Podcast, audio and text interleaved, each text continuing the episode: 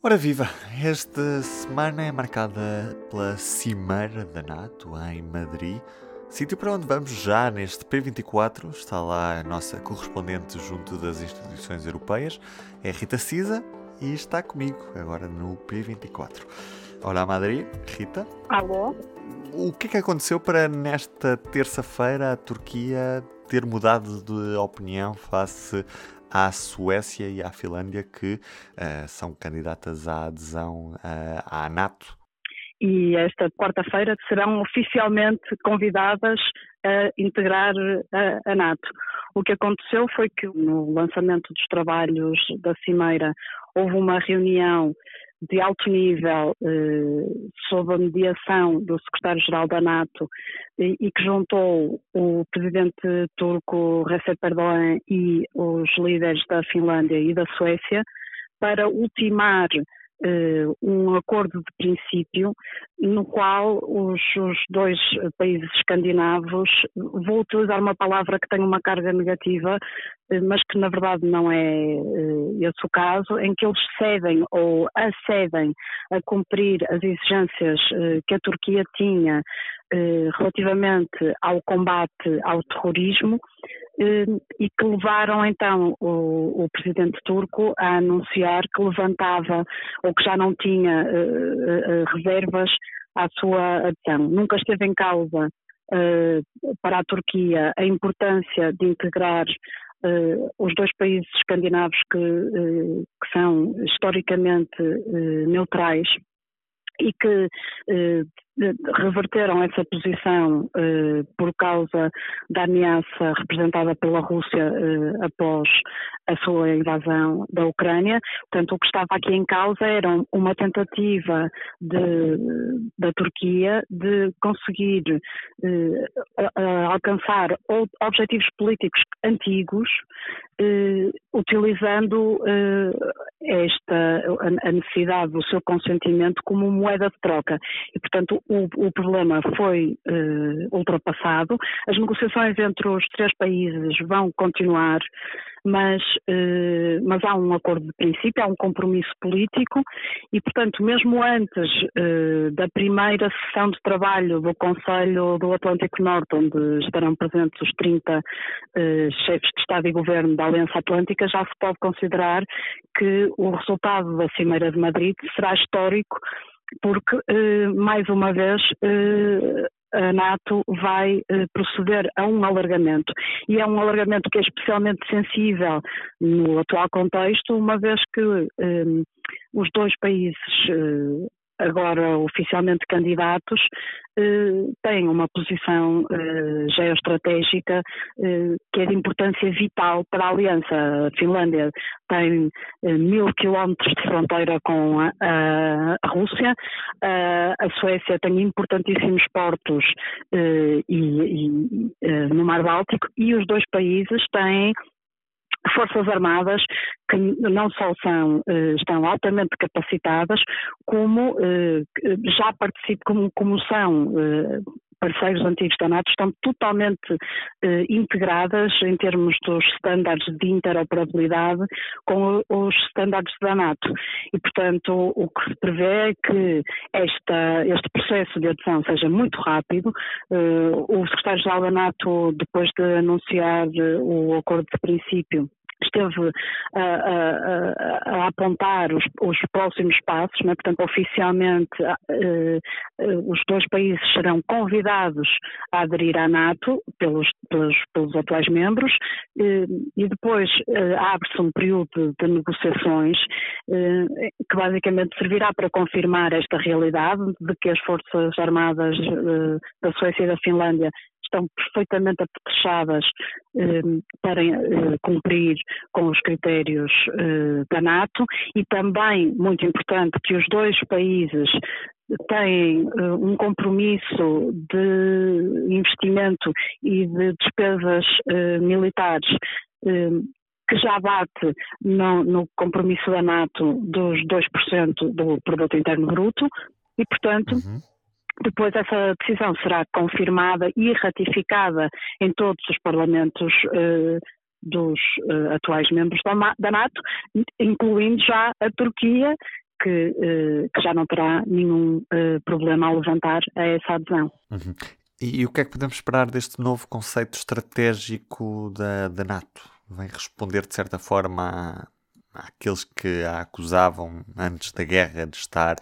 feita zombie, quase morto-vivo? O, o, novo conceito estratégico já estava a ser definido e, e, há bastante tempo e não tem diretamente a ver com os, os comentários do presidente Macron ou anteriormente com eh,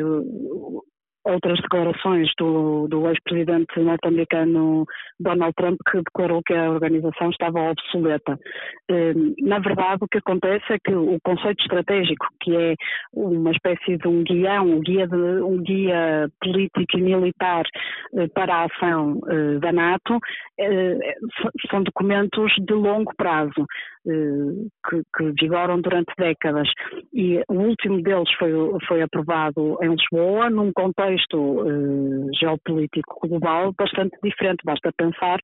que na Cimeira de Lisboa uh, estava em causa uma aproximação da NATO à Rússia e o grande convidado uh, era o então presidente Dmitry Medvedev. Portanto, o que acontece é que as alterações eh,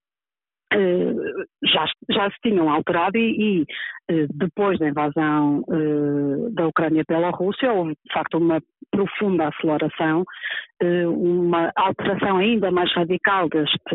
tabuleiro geopolítico global que, depois passou a ter também um reflexo no novo conceito estratégico. Mas mesmo antes da guerra, já se estava, a NATO já estava a discutir a necessidade de incluir eh, nesse documento as referências aos ciberataques, aos ataques híbridos, ao potencial efeito disruptivo para a segurança das alterações climáticas, eh, para integrar eh, a nova zona do espaço, portanto, tudo isto já estava em preparação. Obviamente, com a, a invasão, eh, passou a haver aqui uma redefinição eh, porque eh, este documento é o documento que define as, os riscos e as ameaças para a segurança eh, dos países aliados. E, portanto, o que acontece é que este novo conceito estratégico, obviamente, vai nomear a Rússia como a principal ameaça, o grande risco à estabilidade